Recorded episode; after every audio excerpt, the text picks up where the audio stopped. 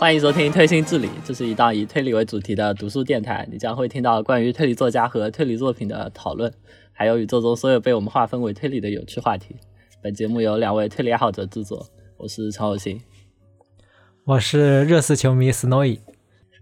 本期节目就是我们之前预告过的，打算在某个节点出的特别专题啊，其实就是因为五月十三号的时候。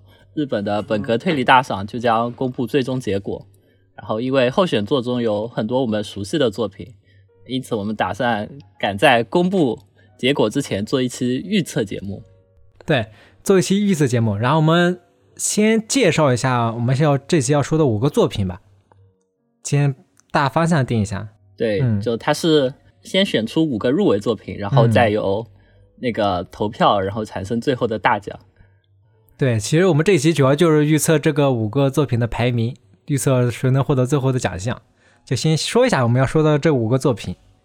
本次本格推理大奖的入围作是以下五本：方丈贵会赐给名侦探甜美的死亡，大山诚一郎五百个目击者绝对不在场证明二，西木春央方舟雨生飞鸟摇篮之都平家物语推理超，然后最后是白井智之名侦探的牺牲品。对，其实除了呃，摇篮之都那一本外，另外的几本其实，在最近几个月，其实还挺有讨论度的嘛。而且感觉放在现在这个时间点来聊也挺合适的，因为比如说大山老师的《不在场证明二》，两个月前刚出了简体中文版，然后方丈贵会的这个系列星星刚出了第二本《孤岛的来访者》，嗯，然后第三本，第三本就是那个赐给名侦探甜美的死亡，应该。在未来一到两个月内，就会也会向大家就是也会面试了，嗯，而且他他的名番出来也挺久的了，对他第一本那个时间旅行者的沙漏，时间旅行者的沙漏讨论度不还挺高的嘛，然后他那个第三本评价也都很好，因为他台版已经出了嘛，对，台版已经出版了嘛，已经获得了挺挺多好评的，然后。至于方舟的话，虽然现在没有引进的消息，但是我们的朋友已经就现在在豆瓣上放翻译，到我们现在录的这个节点，它已经全部翻译完成了，所以想看的人就已经可以去豆瓣搜一下，就可以开始看了。啊，我们录节目今天刚刚翻完是吧？对他已经全部翻完了。嗯，然后最后就是白井老师的作品嘛，《名侦探的牺牲品》，就这本书，其实我们之前也不也单独做了一期节目嘛。哦，金老师还精准预言了白景会获奖。就我们录完节目之后，他就获得了个那叫什么本格推理 best 十。对对对，就是获奖。然后那个其中最其中那个可能摇篮之都看的人就少一点，这本因为没有翻译嘛。对。然后在看完了五本候选作之后，真正的推理高手就要勇于勇于下判断，好吧？我相信这届这届。这届本格推理大奖一定是白金老师收割荣誉的场舞台，好吧？嗯，我也觉得，就看起来声声势就很大呀，感觉后仰希望很大。对，其他其他的那些作品都是有讨论度、有话题度，但它好像，嗯，总体质量来说还是白金这个更高一点吧。我觉得别的作品不够全面，就他们有值得说到的优点，但是，但是就。不够全面，白井白井这个比较像六边形战士，好吧？而且他之前首先获得了个本格推理 best 的十，对啊，这个对吧？业界评价很不错。对啊，不过在正式介绍这些候选作之前，我们打算先来聊一下日本的推理奖项，因为经常有宣传说的什么三冠王啊、四冠王的说法，他们到底是哪些奖呢？对，就比如说。我们这期要说的这个本格推理大奖，它到底是什么奖？然后它和其他的，比如说本格推理 best 的十，还有日本推理作家协会奖，和他们的区别是什么？对，首先，首先是比如说芥川奖、直木奖这种，它就是面向所有所有文学小文文学作品的奖项，它就不单单只是针对推理小说的。你写的，就你获得了这个奖项，说明你是。真的牛逼，就是你不仅是在推理这个赛道里，呃，表现优异，而且还打败了就其他赛道里的一些选手吧。对，我感觉竹木奖估计就是那种推理作家能获得的那种最高奖，就可能就他这个奖项，无论是那种知名度啊，还是他作品和他比较的那些作品的那些广度就更大。他不光是在推理小说里面比赛嘛，就范围就大很多很多。如果你能在这个奖项里面获奖了，就证明你真的是在整个什么通俗小说范围内就是达到顶点了，对吧？嗯，像子木奖的话，比如说米泽穗信的《黑牢城》，嗯，然后东野圭吾的《嫌疑人 X 的现身》，公布文学的理由，还是有不少就是我们熟悉的推理作品获奖的。对，推理作品获折磨奖，在折磨奖里面的占比还是不少的。对，至于芥川奖的话，就相对来说更偏纯文学一点。我印象里嗯获奖的只有吉田修一的《公园生活》。吉田修一本身也很难把它简单粗暴的划分到推理作家这个行列里。吉田修一，吉田修一我不熟，他是不是那种就是纯文学作家，然后写几本推理小说就稍微跨界一下的这样子啦？是这样的吗？不太是，他是他基本上用一个推理小说的框架，然后来写他的纯文学的那种议题的那种感觉，你知道吧？哦，哎，那是不是像我们今天刚才看到那个什么山田正纪，他不是一个科幻作家，然后也是一个文学作家，然后他也会用推理小说的这个形式来写。呃，不太一样，不太一样。他就你就嗯理解为，你就就和公布美雪那种差不多，就是比较偏社会。但公园生活肯不是推理小说了，公园生活是哦，就单就单纯的那种呃比较文艺的那那种类型吧。嗯，哎呀，反正这些文学奖项我都不太，我都不太熟的，主要还是关注那些推理奖项吧。对，再接下来是一些以推理大师名字命名的新人奖，比如说嗯江户川乱步奖、年川哲也奖、横沟正史奖。这些奖项主要就是面向新人出道用的。我们熟悉的很多推理作家的第一步就是从这里开始的，比如说东野圭吾就是江户川乱步奖出道的，然对，后放学后，向向泽沙呼是年川哲也奖出道的。哎，他获得了奖，获奖的是哪一本？获奖的是那本《午夜零点的灰姑娘》啊，哦，这一本。对，然后白井之之是横沟正史奖出道的。非要说的话，其实梅菲斯特奖就梅赏也可以算在这类里面嘛，只不过就是嗯它更加草台一点，它就没有奖金，而且一年想办几届都行，就纯粹看编辑个人的喜好。然后他获奖了，就只是给你一个将故事出版成书的资格而已，另外就没有没有什么别的东西。而且它也不是推理奖项，它是一个很杂的一个奖项，就只要你写的适合，觉得他对写的有趣，觉得适合他们的风格，他就给你得奖，啊，又无所谓什么时间不时间的。而且他们这些奖项评选的那个制度稍微有点像吧，就那种评几个评委或者几个那个作家，然后之间的那种选择，就不会有什么投票啊什么东西。对他们一般就是一个，比如说五六人的小的评委会然后在内部就决定好。而且他们每个奖项其实是有一些偏好的，比如说横沟正史奖，比如说横沟正史奖，它的全名好像是横沟正史奖暨恐怖小说什么什么什么，就你恐就你恐怖小说也可以投这个奖，就它它对它稍微有一点偏好。然后年川哲也奖可能就比较、呃本格一点本，格一点，对，对，江户川乱步奖就感觉就更更模糊一点，因为江户川乱步奖它的历史很悠久嘛。就很就很杂呀。比如说那个什么《老虎残梦》这种武侠类型的，还有那个什么、嗯就很有些社会派的呀，还有之前那个我们说的那个佐藤鸠 Q Q，对对 QJKJQ，他也能获奖，他们风格都很很不一样的。嗯，这些就是就是以推理大师名字命名的新人奖嘛。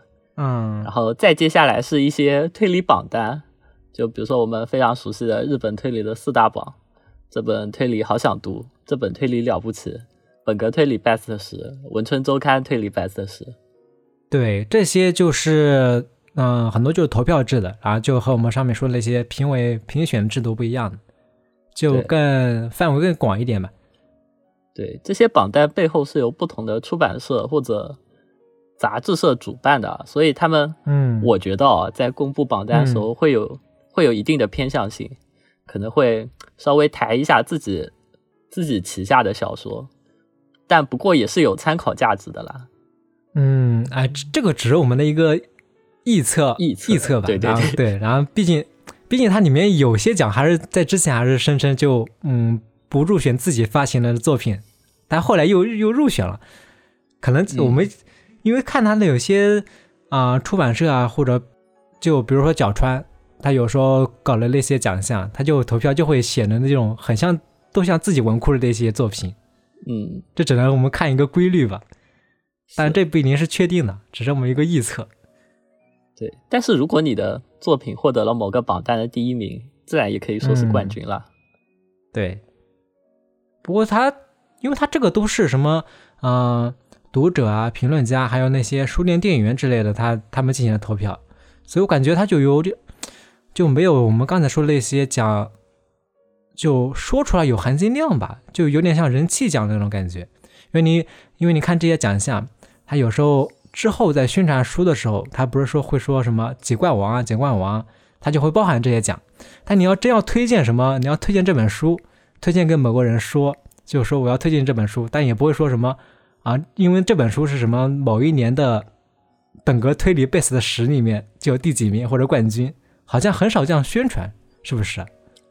最近我经常看到一些书会会拿这个榜单，就几几年这个榜单的第几名这样子，就就算他没有拿到冠军，但是也要说出来，就是他入围了这个榜单，就显得他他感觉就很身很身世就差了很多，是不是啊？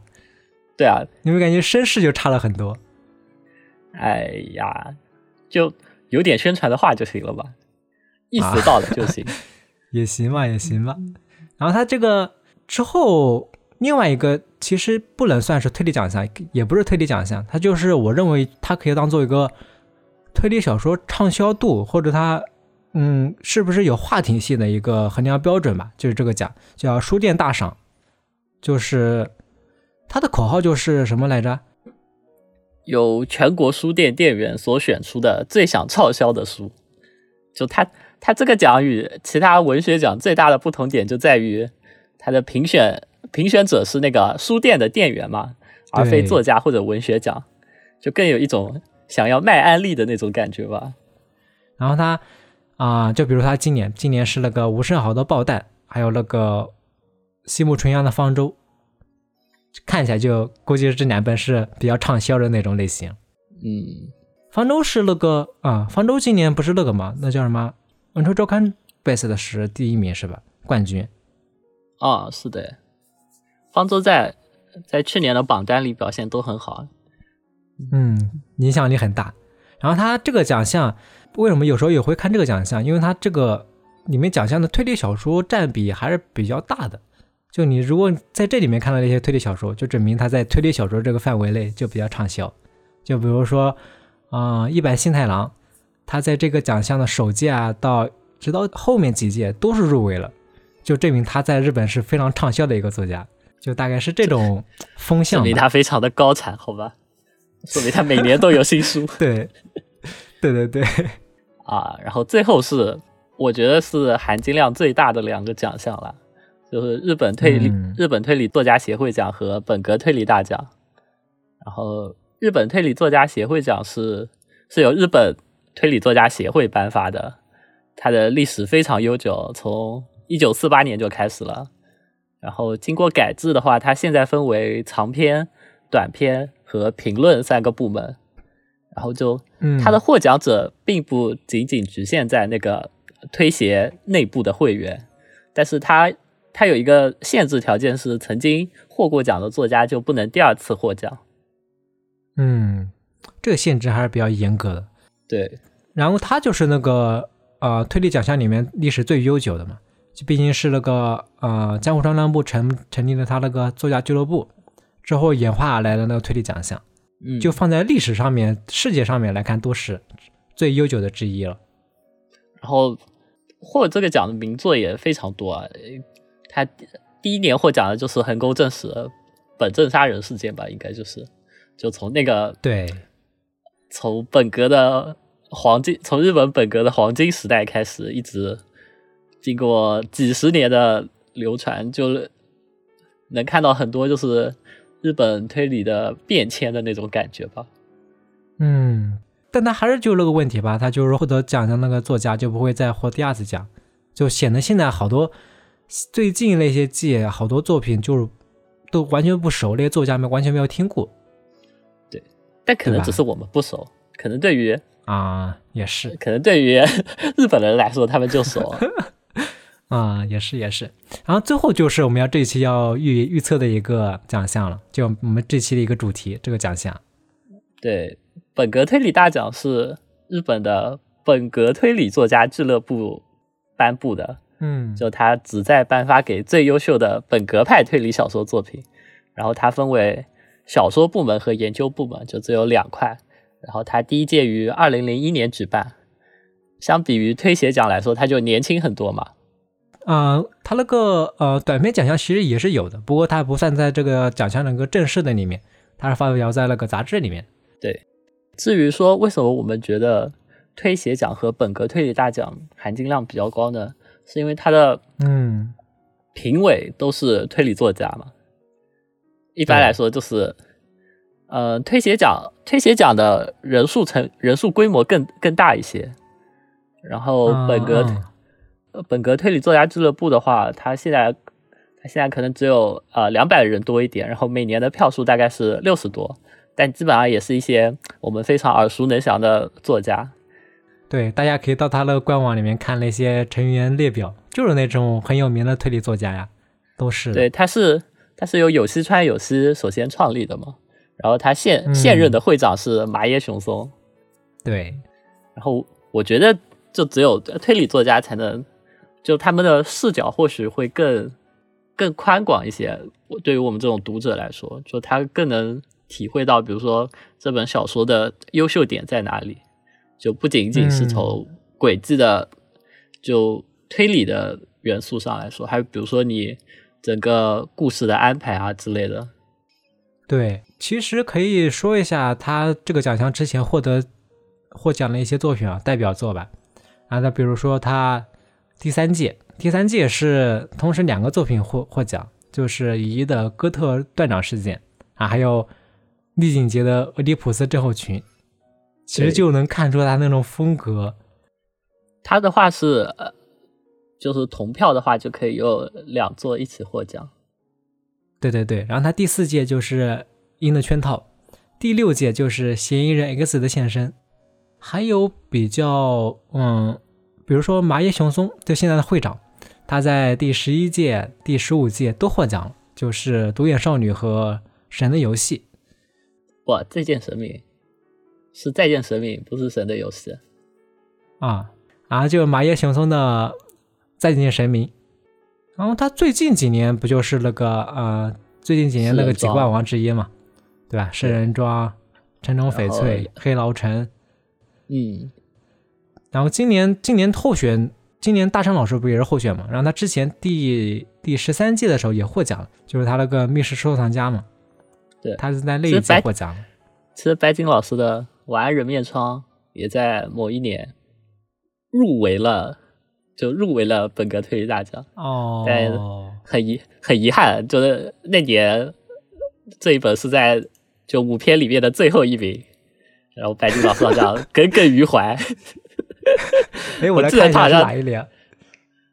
他好像有啊在某个访谈里面说说过，哦，二零一七年，二零一七年，然后是最后一名，只有六票。对啊，那年冠军是谁啊？那年我看一下，哦，那年冠军是竹本健之的《泪香迷宫》，啊呃，在下面那一名，就第二名，第二名是圣女的毒杯更有名啊，对吧？对，圣女的独杯，然后井上真伪的吧？两票数两倍是被杀白金之之，对，然后那那年白井白井老师站着像个喽啰，还有还有，白景之之不是倒数第一名吗？第六票，然后他之上的七票是早坂令的，谁都不能制裁我，输给了早坂老师。对啊，我记得白井好像在某个访谈里透露了，就耿耿于怀。他觉得他应该能获奖的。主要输给其他人都还好，输给输给早坂早坂令一票，那显得更惨了。所以今年卷土重来，好吧？嗯，今年就是回马枪。所以从个人喜好来说，其实我更愿意相信本格推理大奖一点了。就首先，它确实更、更本格一点。嗯，或者啊，只能说相对本格，并没有，并没有说就是本格是唯一标准啦。对，因为他《嫌疑人 X 现身》也获奖了嘛，你获奖了嘛？他你是不是在还是要 看一点的那个？你是不是在挑事？我是，这不是我的观点，我是代表 游戏专业游戏是吧？啊不啊啊不，二阶堂离人是吧？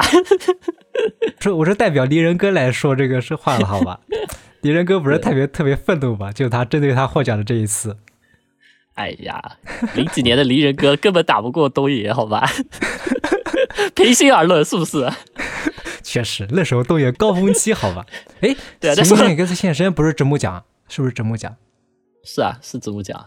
刚才不是介绍了吗？是直木奖呀。啊，对啊，那怎么打得过？哎，离人哥只能酸一酸了。零零几年的离离人哥已经已经是个什么水平了的？不多说了，好吧？就是我看了就要拉黑的程度。啊，所以他这个奖项也并不是就是啊，你的本格轨迹一定要多厉害，因为他也有那个，比如说乙一的哥特杀人事件，还有嗯畅销军的这个嫌疑人 X 现身嘛。嗯，它广度还是有，还是挺广的吧？对，而且主要是因为推写奖不能二次获奖了，所以最近几年的获奖作和获奖作家对我们来说就会有点陌生，你就不是很感兴趣。你冲着那个奖的名头去看了一篇，呃，看去看了一个完全不熟悉的作品，然后发现它不对你的胃口，其实就很打击你的积极性嘛，你就会觉得这个奖不行。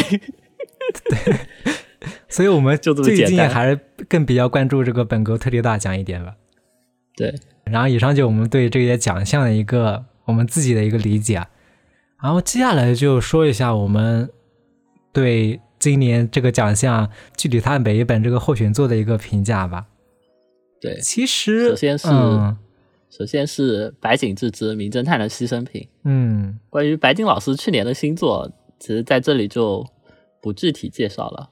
如果还啊没有看过的听众，可以去网上找翻译看一下，然后嗯听一下我们专门为这本书出的那一期节目。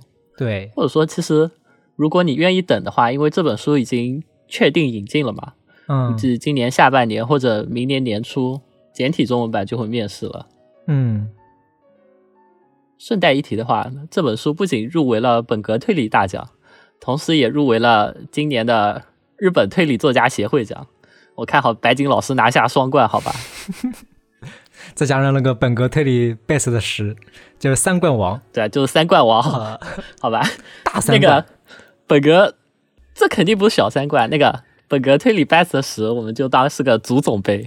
足总杯，你看这个奥迪杯推行不行写奖和奥迪杯，我觉得是奥迪杯。奥迪杯不行的。然后，然后本格推理大奖加推鞋奖就相当于是联赛冠军和欧冠冠军，好吧？这正儿八经三冠王，不要用小三冠来碰瓷，好吧？三冠王，三冠王，国米，对，穆里尼奥这，本书今年就是曼城，好吧？就是哈兰德，没错，势头太猛了。也就是没，对，差不多就是这个水平。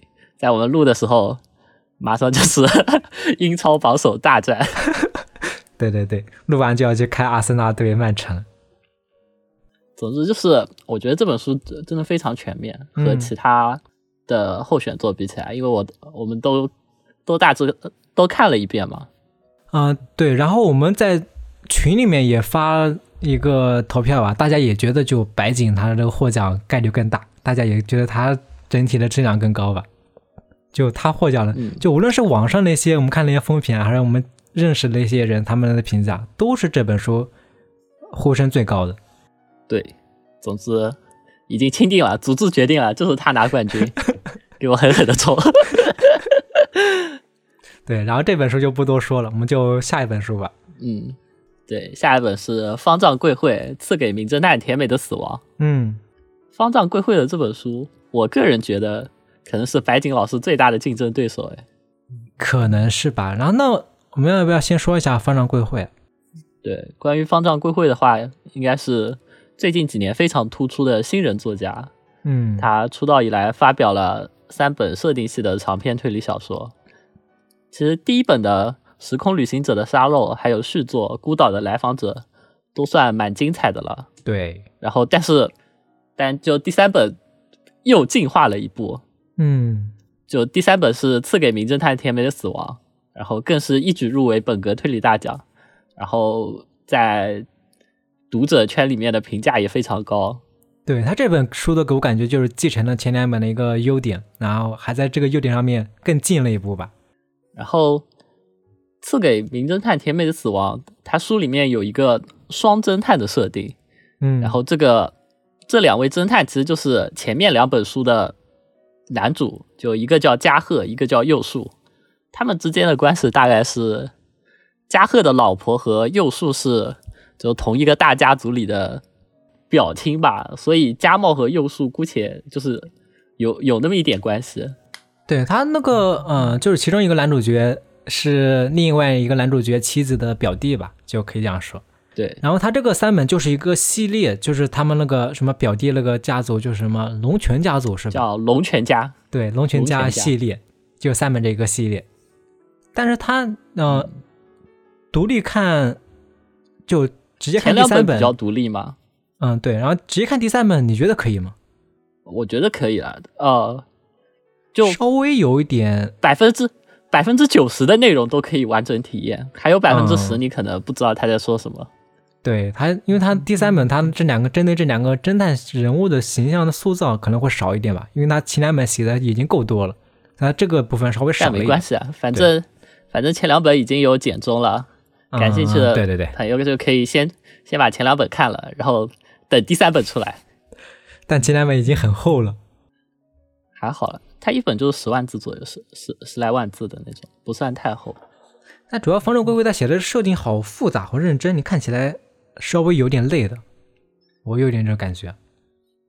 简单简单介绍一下故事剧情的话，它是就几个在民间有就比较有名气的业余侦探被邀请到一个岛上来测试一个 VR 推理游戏，嗯，然后结果结果变成了就是被幕后黑手就是威胁，变成了就是那种赌上性命的推理对决。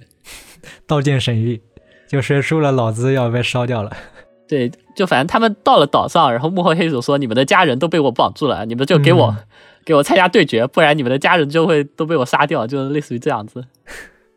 弹丸论破这个加刀剑神域，对，这个推理对决的流程是这样子的，就因为它是个 VR 游戏嘛，嗯，然后主角加茂就被幕后黑手钦定为了就是钦定为一个凶手，凶手的角色。然后侦探们会穿着 VR VR 设备，然后创建一个游戏角色。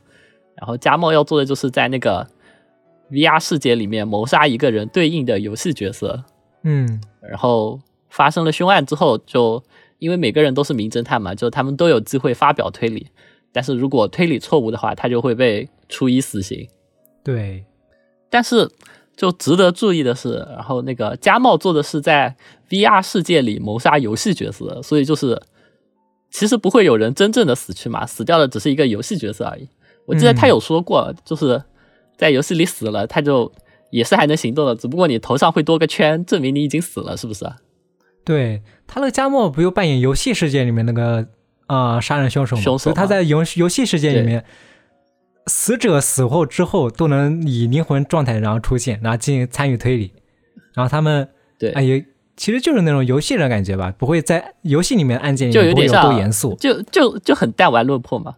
啊，对对对，但他那个游戏世界里面就不会那么严肃，然后那现实世界里面就真的是杀人了。对，但是如果你发表错误了，不是会被处以死刑吗？然后嗯在现实世界里，就一起玩游戏的几个民间侦探里，还有一个是幕后黑手的爪牙，就他会动手把推理错误的侦探在现实世界里，就在现实意义上的杀掉。对，于是，于是两个世界的案件就交替发生。嗯在虚拟世界里，我们知道那个凶手就是家茂，但不知道他是怎么怎么行凶的。嗯然后在现实世界里，我们知道凶手就在那群人当中，但是既不知道是谁，然后也不知道他是怎么做到的。对，啊，那个家茂我们确定他是凶手，但我们不知道他是嗯用什么手法，他只会把那个谜面跟我们说一下。然后他那个嗯啊、我觉得他这本书这两个结构还挺好的。他不就是现实当中他们到一个封闭的馆里面，然后一人一个房间，房间里面每个房间里面有一个 VR 设备，这是一个暴风雪山庄。然后他们带上那个 VR 设备之后上线，上线之后也是一个暴风雪山庄。然后他们那个在游戏世界里面就在那个暴风雪山庄里面发生案件，然后推理。现实暴风雪山庄的这个事件也要推理，就两个这个暴风雪山庄这种嵌套的结构，就我觉得还挺巧妙的，看起来还挺有意思。我觉得，我觉得这个就是赐给《名侦探甜美的死亡》这本书最大的优点，嗯，就是它虚拟和现实世界两条线交织的凶杀案就很紧张刺激。嗯，总共有五个密室，九个解答，就真正的量大管饱，加量不加价。然后同时，因为所有的角色都是名侦探嘛，然后名侦探里面又有犯人，啊，这种设置对我们对我们这种新本格小鬼来说，就像猫咪遇到猫薄荷，就很爽，你知道吧？啊、确确实。然后我记得他那个，呃，他前两本书没有这种全员名侦探的设定啊，其实我就感觉有点问题，因为他前两本书里面除了侦探那个角色，我总感觉他其他那些配角角色就一副很了解推理小说规则的一个样子，就很懂，对，就很懂各种什么感觉他们推理的那个很有那种推理小说角色的自知 啊，自对对对，明。对，然后就让我感觉很出戏啊。然后这本书里面，他所有人都名侦探嘛，所以就不会有这种问题。他他们说那些推理用词，我就感觉不会出戏啊。所以这本书反而解决了这个问题吧，就全员名侦探这个设定对，但是这本书的缺点，我觉得其实也还挺明显的。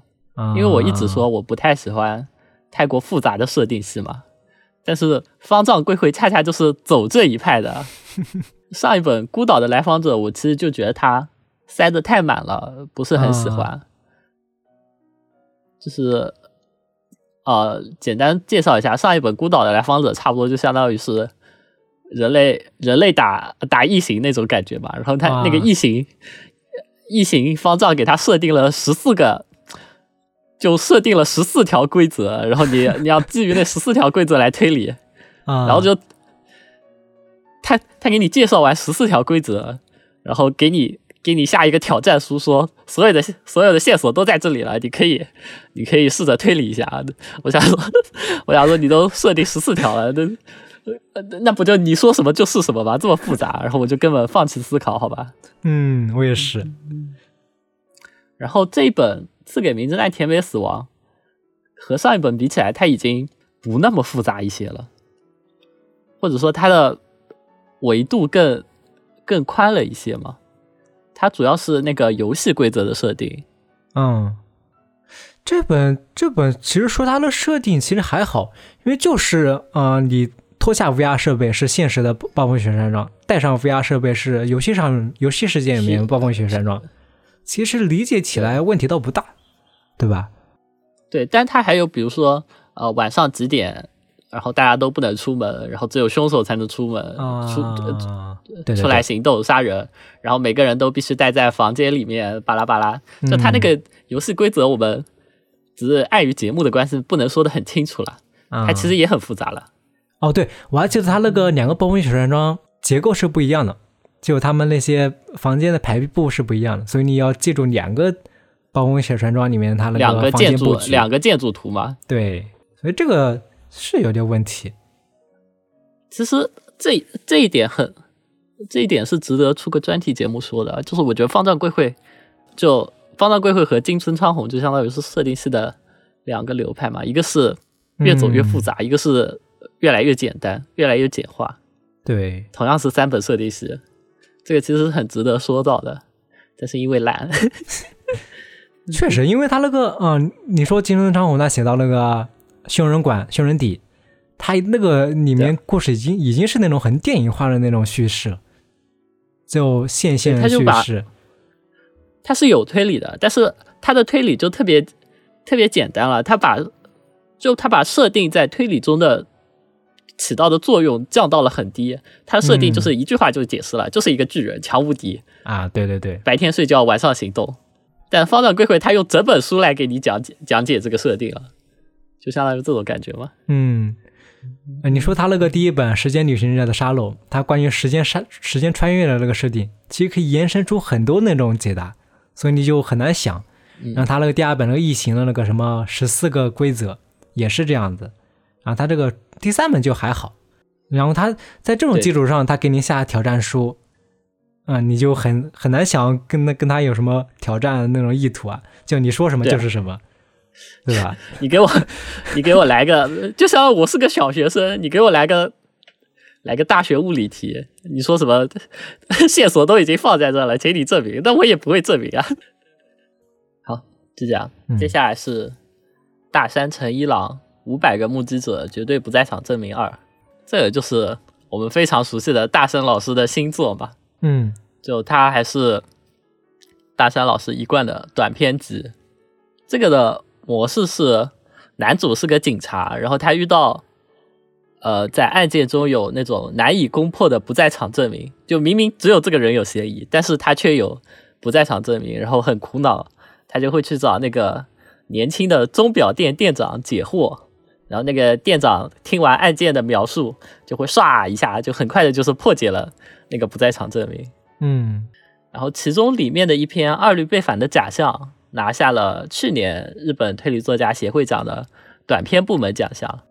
然后他那个改编日剧也有嘛，就是冰冰美波主演的。对啊，是对大山老的话，其实是是属于个人风格非常鲜明的作者了，啊因此他会吸引一部分就死忠读者，同时也会有一部分人非常讨厌，比如说大山老师那种很简单明快的文风，就不跟你多逼逼，故事里提到的所有线索都和案件有关，没有一点点的废话。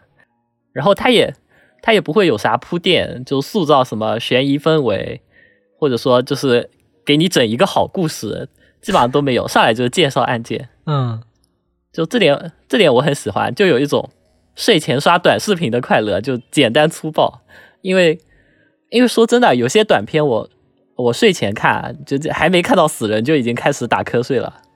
对，啊，他写书的那种风格，就做个比较，就是你做了一些什么呃物理题啊，高中物理题或者什么高中数学题，数学题的题干里面是不会给你来一个什么比喻，给你来一个什么拟人那种修辞手法的。对，就就直接什么假假骑着 甲乙什么时速五公里从 A 地到 B 地，以以以时速十五公里从 B 地到 A 地，然后他们什么时候相遇，就类似于这种感觉吧。他不会对不会给你来什么虚的。对他不会说什么甲骑着怎么样，对。所以我对大山老师就是这种观点，我就觉得他是这种风格。嗯，然后对说回这本书的话，就他五个短片都是破解不在场证明嘛，嗯，我觉得呃总体来说算就是渐入佳境吧。比较推荐的是《五百个目击者》和《二律背反的假象》这两篇。然后因为男主是警察的关系嘛，所以案子里经常有那种用法医学结合证据的方法推算死亡时间，他就卡的特别死。啊，就有一种说好的不在场证明，然后你差一分差一秒都不算，经常会有那种，比如说你法医法医鉴定出来这个死亡时间就在这半个小时之内，然后这半个小时中，啊，然后又还有什么监控啊之类的证据证明前十分钟这个被害人是活着的，然后他的死亡时间就这么二十分钟，嗯，他就特别理想化的卡的很死，然后恰巧这二十分钟，比如说有个人有不在场证据，然后他就，然后他就犯难，然后就开始破解，就类似于这样子嘛。嗯，哎呦，他那个时间划分的特别死，因为因为我们看其他推理小说里面很少会有这么精确的死亡时间，对吧？他这个就完全是对奏题的那种形式了，对，就很理想化，就像、嗯就是题干嘛，题干里呃高这高中物理题也会让你忽视什么摩擦力啊什么的，是不是？就纯粹的，有没有道理？啊，对对，没错，就是这种感觉，就像做题的那种纯粹的哎快感。对啊，你你你想动脑子也比较容易啊，你就可以排除掉一切那种也没会也不会有人给你误导啊什么的，他就那些东西都列出来了，你想推理你就自己去想就行了嘛。嗯然后另外，其实我觉得大山老师的短篇特别适合那些想要尝试写推理小说的朋友去去阅读啊，因为它特别简单，你看完之后就很容易明白他在他把线索埋在了哪里，然后在哪个地方做了暗示，从哪个角度切入切入动机，会让会让读者感到惊喜。这些其实都是很值得学习的。因为你要写什么写写轨迹、写不在场证明，你当然要去看了什么去刷题呀、当然去刷题，不应该去看什么 原始资料，是吧？哎，我最近我最近不是在写在写一个短片嘛，啊，然后就发现 其实很有很有讲究啊，就不然不然你会写的很明显。比如说我哦给我写完给你看，你们一眼就你就你就会觉得很明显，或者说呃哪里哪里哪里我做了一些设计，然后你不是一下子就看出来了吗？对对对，这种东西其实是需要练习或者说学习模仿才可以有进步的。然后大山老师大山老师的短片就很很适合干这件事情，因为他没有故事，对不对？因为他没有故事，你抽象出来很简单，你抽象一个你抽象一个荆棘夏夜，你怎么抽象吧？然后对于对于阅读量大的读者来说，可能会觉得大山老师这本这本里的短篇梗比较老。我其实也也有点这种感觉了。嗯，可以去掉这本，呃，密室收藏家那本的轨迹其实就很就很优秀啊。嗯，但是里面有两篇都但如果挺优秀的，对但如果你抱着学习的心态，然后你你稍微就琢磨一下，呃，就体会一下，就他怎么把一个不怎么新颖的轨迹做了一些优化或者改编，然后让它的整体效果变得更好。嗯，就这个东西其实也也是可以学习到的。确实确实，形式很规整嘛，就还是这样，对啊，嗯，因为它很工整，所以嗯你特别容易把、呃把东西抽象出来。嗯，哎，那你感觉大山老师他获奖的概率是多少的？就我我虽然很喜欢大山老师，但我总觉得这本书的获奖概率比较小。嗯呃，就因为为什么呢？因为就它是候选作里唯一一本短篇集，就它也啊不是那种短篇连作的思路，就每一篇基本都是一个独立案件嘛。嗯我觉得这个在评选里面还是比较吃亏的，因为虽然就二律背反的假象那篇很优秀，获得了推写奖，但总体从整体来看，就它的另外几篇就稍微弱了一些。哎，他这个二律背反获得了去年的推写奖，那他出版形式是什么样的？就是短篇先出来，后面才出的短篇集吗？是这样吗？对啊，啊它就是在杂志上出短篇，啊然后然后分量够了就出单行本。嗯你拿大生老师就是获奖的那个《密室收藏家》和这一本《不在场证明二》对比，就能感觉到，《密室收藏家》虽然也是短篇，但它的它的整体，就它每一每一篇都都比较强。嗯有印象的，有印象的，比如说像那个少男少女的轨迹，有很多推理 UP 主都做过解说，如果感兴趣的话可以去看一下。还有那个看原书吧。加屋子被被雪覆盖那那那一篇的轨迹，就你要你要让每一篇都很强，才可以才可以让就整一本短篇集有有优势。就不再想证明二，我觉得就是它它的平均质量没有那么高，嗯就它有它只有那一篇特比较好，所以我觉得他比较难获奖了。嗯，而且他这个嗯、呃密室收藏家这个形式已经获得一次奖了，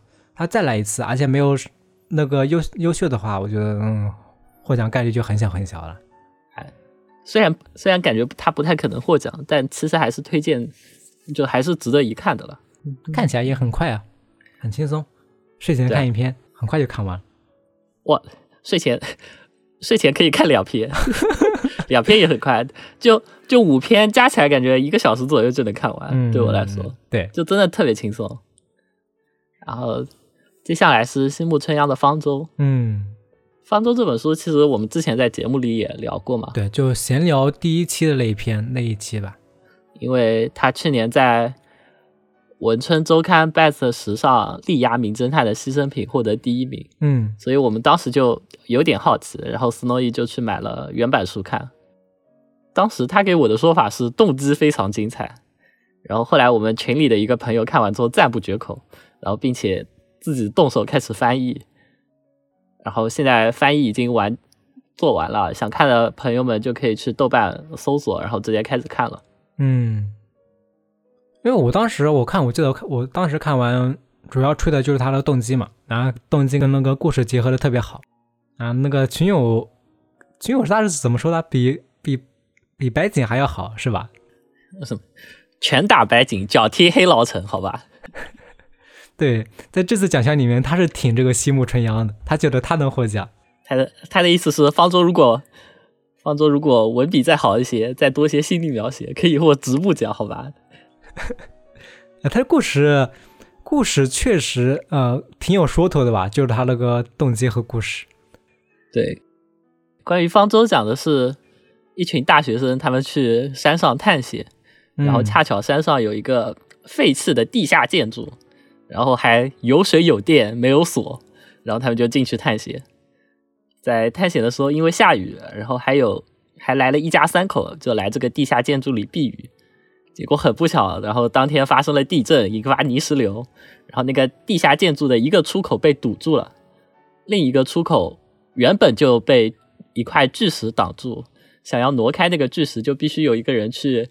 地下二楼的控制室拉动机关，然后那个让那个石头落下来。嗯，但这样子的话，在控制室里的人就会被落下来的石头困住。也就是说，就是大家想要逃出去，必须必须牺牲掉一个人。然后因为地震的缘故，这个建筑的最底部有大量的水漏进来了。嗯，再过几天，这个建筑就会被整个淹掉。然后在这种紧急关头，发生了杀人案件。对他，嗯，就是那种暴风雪山庄嘛。然后，但他这个暴风雪山庄是有时限的，就到时限之前，必须要选出一个人当牺牲品，就这种主题吧。对，水水版的红莲馆，好吧，地下地下水版的红莲馆。行行行。其实这本书的主题啊，我觉得是想讨论在极限情况下，多数人是否有权利处置弱势群体了。就因为本来本来他们的计划是，就是打算抽签，就谁倒霉谁就去当那个牺牲品，去控制室拉机关。对，然后在这个时候发生了杀人事件，于是就变成了找到凶手，然后让凶手去当这个替死鬼，因为他已经杀了一个人嘛，就相当于一命换一命。嗯，因为他们遇到这种情况的话，肯定是要考虑，那我们到底是让谁去当这替死鬼，然后他。因为发生了那种案件嘛，所以就有一个理由了，就凶手肯定是有原罪的，所以我们就可以安排凶手去当这替死鬼，就其他人就不会有什么心理负担啊，就这样的。所以差不多就是，但是我对吧？但是我看到这里的时候，真的很疑惑哎，凶手在这种情况下都敢杀人，然后最后不愿意去控制室里拉机关啊，那该怎么办啊？最后会变成什么？大家对凶手武力威胁吗？就什么面对拒绝合作的凶手，所有人愤怒至极，直接把他打死了。然后其中一个人想到了利用尸体的诡计，然后什么用尸体拉动了机关，最后大家逃出升天，心照不宣的保持沉默。啊，我我本来想的剧情走向是这样子的，你有点想太多了。你说他们当遇当时遇到的情况，又遇到遇到又遇到杀人了，他们肯定首先要想到下一步怎么做啊？那不需要想那么长远的事情啊，先先要找到一个共同的目标是吧？你想那么长远没用啊，对吧？我我真的很担心啊！就如果凶手不肯合合作，然后凶手冷笑说：“哈哈，我就是不去，你们打死我啊！”他们是这他们是知道这个事情的，但你肯定是要首先要有一个有一步计划，先团结一下，是吧？嗯，就因为这个凶手的出现，给他给他们一个团结的机会嘛。我的感觉是这样，就当时哎，这故事的情绪。逻辑我觉得还是蛮合理的吧，就不会有什么你理解不了的一些他们的举动。这个我觉得还是这个举动，我觉得还是可以的。当然，故事的走向没有按照我我的想法发展了。对啊，因为接下来又出现了第二个、第三个死者。嗯，关于关于书里的推理的话，其实就是那种他为什么要做这件事情，就从一个不合理的现象开始提出假设。然后找证据，得出结论，然后再通过那个结论来筛选嫌疑人的范围。嗯，他两段比较关键的推理，基本上都是沿用这样子的心理证明了。嗯，总的来说，就是推理部分中规中矩，最精彩的应该就是结尾凶手的杀人动机和反转。确实出乎意料，而且还和前文中的一些观点契合的。对，因为因为他那个推理部分，主要也是在推理，比如说为什么要用这个凶器的动机，然后现场一些遗留了痕迹的一些动机，就主要还是推理这个动机吧。可能他那个什么轨迹实行的手法，还有什么那个比较简单吧，那个倒没什么。没有手法，手法不就是一刀捅死，对对对，或者什么直接勒死吧？根本没有什么，也没有什么密室啊，什么东西，那个是没有的。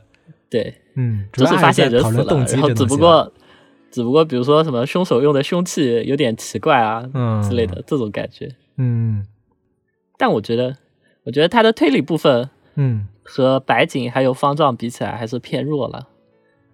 他虽然虽然他讨论的东西很深刻，但是碍于篇幅还有作者的比例，感觉没有很好的呈现出来啊。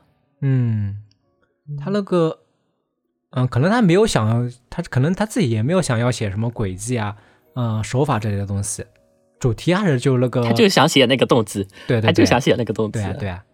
反正群友说他可以冲击直木奖，我觉得过了，起码起码要换个人来写，起码换换谁来写的？换佐藤鸠来写。对，请换请佐藤鸠，起码他这个嗯不算不算缺点吧。可能他就是上限没有那么高，对吧？他写到了他自己想写的东西，完成度还是很好。故事整体我还挺喜欢。你感觉他这个方舟跟那个方丈贵会，你觉得不如方丈贵会是吧？就名侦探甜美的死亡，因为我我就看我就看他的推理部分了。哦，我觉得他的这个确实没得比啊。他他的动机虽然好，但没有那么好。呃，让我让我让我想想，另外一些就是以动机就以动机比较出名的那种小说，比如说《黑牢城》那个动机，你觉得方舟的动机和《黑牢城》的动机啊哪个更优秀？《黑牢城》是获奖作嘛？我觉得可能差不多，我觉得我看起来差不多哎。啊，我觉得《黑牢城》那个带给我的震撼更大一些。对他可能他们动机带来的震撼一样，但他《黑牢城》主要还是其他地方质量也很高啊。就如他历史方面的一些部分，主要是那些地方拉分吧。啊，我觉得方舟就这个动机好，嗯，但他因为前面写的比较，呃，让我想想该用什么词形容，比较啊，他前面写的就很平淡啊。对对对，就是那种明明明明水已经要要淹起来了，但每个人都感觉就一副等死的感觉，经常。经常就是一天好，感觉每个人什么事都不干，就在床就在房间里睡觉，然后睡醒了看看，哦，水又淹上来了一大截，找到凶手了吗？没有，你在干嘛？我我也什么都没干，就那种感觉，你就感觉他们一点都不冲突的感觉，然后就已经在等死了，嗯，就已经在等死了，就没有那么多戏剧。在这种情况下，他那个动机出来的反转，我感觉力度小了，小下去了。嗯，也确实，我想下，我我主要好评的原因就是。你之前不也说过吗？吹什么不好，吹动机类的推的小说都有问题吧？对啊，对吧？那这本书吹动机确实是可以吹的呀，所以这本还是比较可贵的吧？在西门狗推理小说里边，啊，这个就不多说了。这个这个其实大家没看过的话，听起来肯定会有点抽象，这个我们就不多说了。对，总之推荐大家去看一下了，反正已经有翻译了，是我们群友好不容易辛辛苦苦翻译的。每天都在群里面问，我觉得这这这个话要用这这样子的翻译比较好，或者说有什么更好的翻译方法？他翻译的很认真，希望大家也去看一下了。嗯，那我们就下一本吧。对，最后一本是羽生飞鸟的《摇篮之都：平价物语推理抄》。这本应该是五本书里面在在我们国内知名度最低的吧？最冷门的。嗯，最冷门的。对啊，没有平均分啊。我我我看完去豆瓣打分的时候，就只有只有一个短评，然后是那个豆瓣经常翻译别的书的一个推理小说的大佬，就只有两个，然后算上我只有两个人，因为他啊，因为他主要还是那个评价的那个历史推理嘛，所以冷门一点也很正常。对，其实关于历史推理，其实我们有想做个专题，因为发现这类推理作品其实读起来就还是很有很有味道的。比如说像《黑牢城》，对，因为呃，历史推理我们国内也有很多优秀的小说啊。然后我感觉，因为历史其实关于历史，比如说黑牢城是战国的时候日本战国的一个历史，我感觉主要就是看那那段历史的热度。对对对，然后我感觉最近是不是就有了个评价那种主题的作品一个热潮，是不是？就无论是那个动画，还有啊大合剧啊，只能说在日本，只能说在日本有，但在国内其实就国内肯定没有，就这样了。国内肯定没有，对。对，然后就有热度啊，那比如说那什么镰仓店的十三人、犬王，还有那个平家物语的动画，是吧？感觉什么日本在那边现在比较这个历史作品比较火，嗯，还什么文创神游有。但因为我对平家历史也不是特别了解，嗯，就只能特别简单的介绍一下书里面的故事背景啊。嗯，如果说错了，也请也请见谅。对，平家历史在国内还比较冷门嘛，我们之前接触的都是战国历史比较多嘛，就平家说的很少很少了。虽然也有《平家物语》这个小说了，反正我没有看，我也就我只知道平家和源氏对打，然后然后源氏赢了。嗯，我我对他的历史就只有这样子的概念。然后介绍一下故事的话，就是平清盛这个人是平家的家主，然后当时权倾朝野，然后他把国都从京都迁到了福原，嗯，然后这个迁都这个事情就很重很重大嘛，然后引起了当时贵族们的不满。我看人家有比喻，就是说这个平清盛就像董卓，就挟天子然后迁都。啊，其实有点像了啊，对对吧？确实有点，大家可以以此类比一下。然后在迁都之后，然后就有一个武士做了一个梦，梦到神明赐给平家的一把小长刀丢失了。就这个梦其实相当于是一个谣言啦，就意思大概就是说什么平家倒行逆施，失去了神明的庇佑，是个不祥之兆，就这种感觉。嗯，然后然后平平清盛就很生气。然后让他的弟弟平赖胜去把这个武士抓住。然后平赖胜是清盛同父异母的弟弟，然后因为曾经和清盛争夺过继承权，然后失败，所以他在平家的内部的地位就很尴尬嘛。嗯。然后抓这个武士的任务也只能说是吃力不讨好。然后在抓捕武士的过程中，那个武士逃进了平清盛的大宅子里，然后赖胜就只能。进去告知清盛说，武士逃到你的府邸了，请允许我搜查。然后这个时候呢，平清盛有三个儿子，宗盛、知盛和纵横，就他们三个人立功心切，而且之前也说了嘛，因为赖胜在平家的地位很尴尬，所以他们三个，他们三个儿子对那个舅舅其实也不是很尊重啊。嗯，然后他们就是跟在清盛的，不就跟在赖胜的身边一起查案子，就想要抢。抢了这个功劳，对啊，平赖胜其实就是他这个啊《平家物语》《推理抄》这个两个两本书这个系列里面那个侦探角色嘛，就第一本、第二本都是他这个，都是他担当那个侦探角色。呃，我觉得确实就是应该，因为他这个人的在历史上的地位其实也还蛮蛮奇妙的，这个我们等一下再说。嗯，他确实是一个比较，就因为他在评价这个。权力，权力集团的内部，但是他又不在权力中心，就有一种，就有一种，呃，疏离感的感觉。我感觉这个就比较适合当侦探吧。对对对。然后继续，嗯，继续说的话，就是结果在早上的时候发现了那个武士被肢解的尸体，然后因为当天夜里下雪，但是尸体周围又没有脚印，然后就是相当于是一个雪地密室嘛。嗯。然后更加不妙的是，平清盛早上醒来，然后发现枕头旁边的那个小长刀真的不见了。就那个谣言不是说神明赐给平家的小长刀丢了吗？对，就这个谣言就真的实现了。但是散播这个谣言的那个武士不是已经死掉了吗？那么究竟是谁偷走了小长那个小长刀？然后关于小偷的话，其实当时有一个七岁的巫。巫女看到了，但因为深夜，然后很夜色很浓重，只看到了一个影子。然后他的说法是神明拿走了小长刀，然后这个说法其实就更加不妙了吧，就更加坐实了那个什么失去神明庇佑这个说法。然后那个巫女决定决定在屋子里面祈祷，就是询问神明这是不是她的意志。但是第二天，那个巫女就被发现，就是她被人倒吊在密室之中，奄奄一息。嗯，这个就是他那个整体的一个谜面吧。对，然后老实说，其实这本书的推理内容还是挺不错的。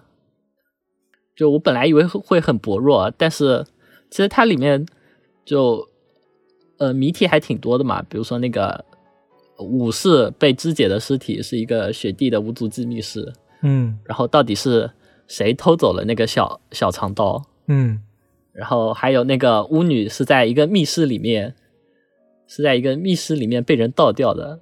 那个密室就那个门上贴了平清盛自己亲手写的封条，然后第二第二天大家去的时候，那个封条就没有动过，然后也没有被拆下来，然后就证明这个屋子是一个密室，但是里面的巫女就已经被人倒吊倒吊起来了。嗯。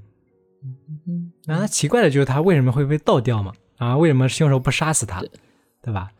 也是一个推理部分。他他被倒吊了很久，马上就要死了。如果是正吊的话，就其其实五分钟就就已经就已经死了嘛，是不是？对啊，对啊，但是，但我觉得这本书它的缺点就是特别慢热，就它前面两章一直在铺垫那种历史背景，嗯然后案子发生之后，基本上流程就是那个平赖胜带着亲生的三个儿子，然后就在大宅里面到处问人，问侍卫，问家臣，问仆人，嗯，然后亲胜就时不时召见他们，让他们汇报调查情况了。这个我感觉是不是你的问题啊？你当时看了个什么《黑牢城》，你是不是也是这样说的？就觉得他前面太冗长了，你看睡着了。我怀疑这是你的问题，我怀疑这是你的问题啊，那我对历史确实没什么兴趣。啊。然后他那个，嗯、这里可以再说一下，他这个是系列第二本获得这个奖项的评选嘛，就入了候选嘛。然后他的第一本就是《平安物语推理抄》的第一本，也是平赖平濑生当侦探的一个短篇小说集吧。我感觉第一本的那个短篇可能就没有你说的这个问题，他第一本短篇每一篇就是一个单独单独的一个小故事，可能进入案件也挺快的。但他你刚才说这里面他那个推理部分还是有两个密室嘛，一个广义密室，一个嗯，啊房间的一个密室嘛。但第一本的话，可能它就推理部分没有那么强，它一些主要还是在推理，比如说在某个关键历史时刻，那些大人物心里面到底在想什么东西。对他可能为什么要就是这种推理吧做决策？对对对，然后那个可能就更接近黑老陈一些嘛，啊、差不多吧。该这么说吧。对确实，因为它是那种呃，像是历史关键节点的那种故事。它第一本里面好几个短篇，嗯就有的短篇就是什么啊、平清盛刚独揽大权，在那个时期发生了一个案件，或者就什么后面永赖朝就获获胜了之后，嗯，对，然后他们那个势力。呃平赖胜这个身份有点奇怪嘛，所以他后面又到了那个，就到了元赖朝那里，也没有问题、啊。叛变了，他就叛变了，可以勉强这样说吧。然后他到那里，他也是一个侦对，探的就是叛。变嘛。是啊，然后他，然后还有个就是那个呃，想一下，木曾一重，木曾一重入京都之后，掌握大权之后，然后平濑生又跟着他，又发生了一个是又听他的命令，然后进行了一个推理一个一破案的一个故事。反正就是第一本的话，我觉得它这个呃背景还挺有意思的，就是每个历史时期它发生了一个案件，可能这个你看起来估计会感觉好一点，就没有那么冗长吧。嗯，嗯，所以第一本我觉得还挺推荐的。说回这本书的话，这本书的动机其实也也还挺挺好的。嗯，这个应该就是历史推关于这理的一个的动机的话是，对，这个应该就是历史推理的醍醐味。嗯，就比如说我觉得牢城嘛，优秀的历史推理应该是能让你联想到真实历史的，嗯，就能让你在故事的结尾自动想象出就是书中人物未来的故事发展。嗯，它这个也算是一个优势吧，因为它不光是书里面写的东西，你还能根据书外的一些真实历史，结合自己想象的一些啊、对这个故事赋予了一些东西，可能会更丰富一点，算是一个优势吧。简单说一下历史的话，就是当平清盛去世之后，然后继承者是故事里三个儿儿子之一的平宗盛，嗯，然后未来平家和袁氏决战的时候，平宗盛就让书中的主角就是平赖胜率兵征讨，但是赖胜拒绝了，最后平家战败，举家出逃的时候，然后啊，赖胜就借故离开，独自留在了荆州。这么做其实嗯就相当于叛变投降了嘛。然后最后赖胜他他这一支得以幸存下来。啊，我觉得当不一你知道这定算段历史叛变吧。之后，嗯，呃因为他那个啊叫不一定，我我觉得就是叛变吧。看说法吧，因为他第一本也写了这个，就是啊、平家撤退离开京都了，然后赖生留在京都。他在里面那个说法，我我我对那个平家历史不是很了解，我这只能根据第一本那个短片里面来说一下。他们因为本来就是分家嘛，他跟那个平清盛算是他是嫡嫡子，平清盛是其实按照血统的话没有他这么尊贵的，所以他跟那个平津胜的地位其实差的不大。他你说他背叛平津胜，其实也不能这样说吧，本来就是平起平坐的一个身份嘛，对吧？不，虽然平起平坐，但是在争夺继承权的时候失败了嘛，嗯，然后就不是平起平坐了呀，是吧？那我总要 大我失败了，我就不那对大家都是太不跟你子在一起了。对，大家都是皇子，嗯雍正雍正当太子了之后，他就和其他皇子就是有差距了吧？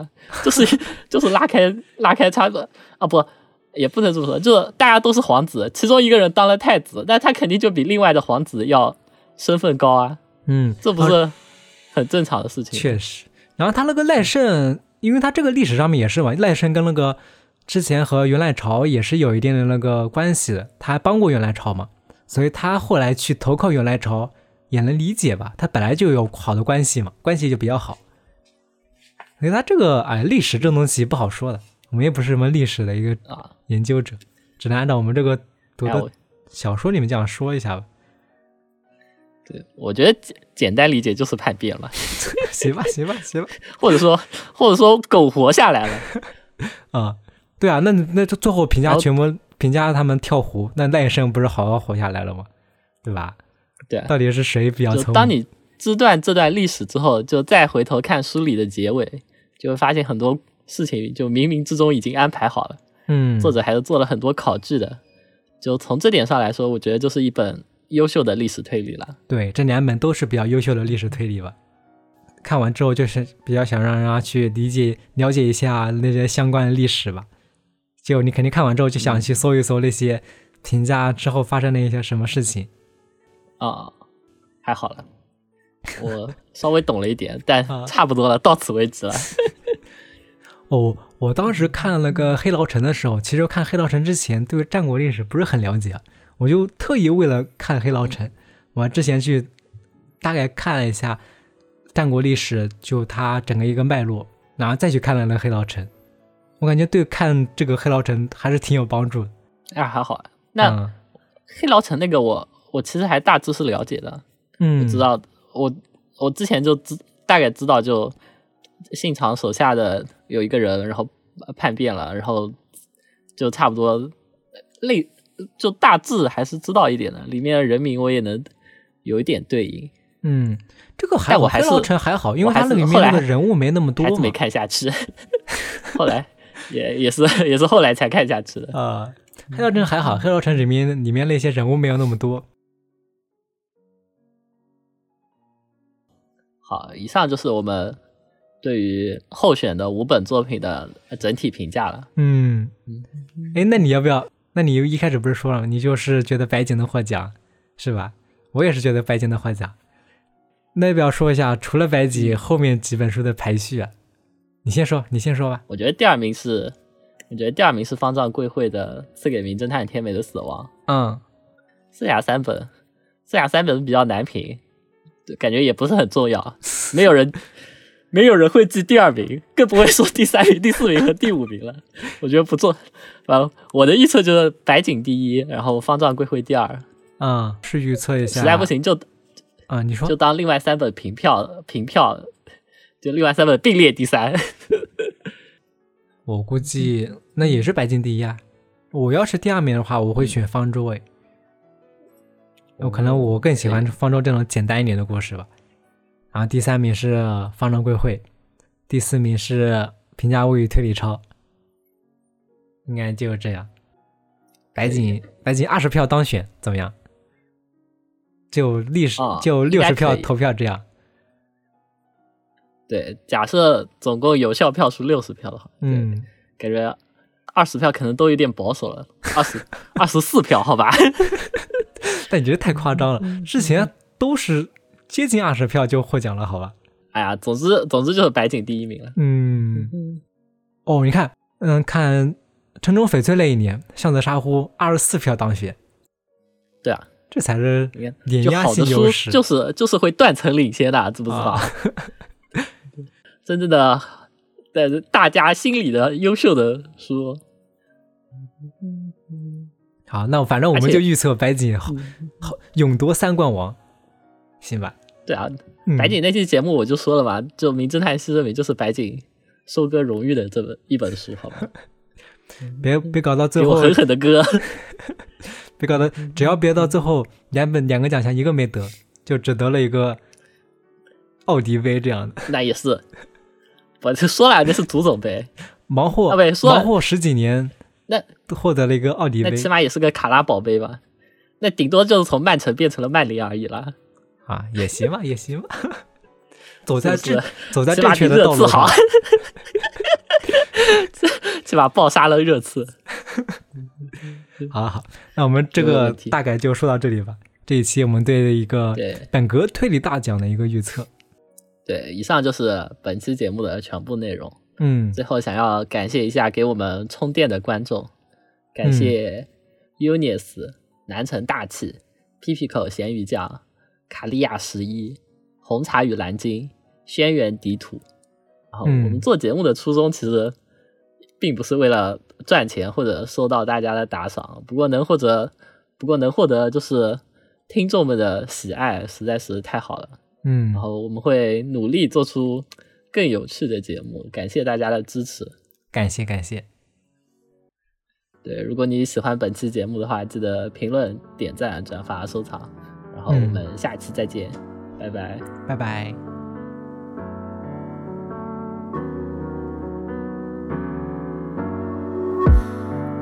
そっとか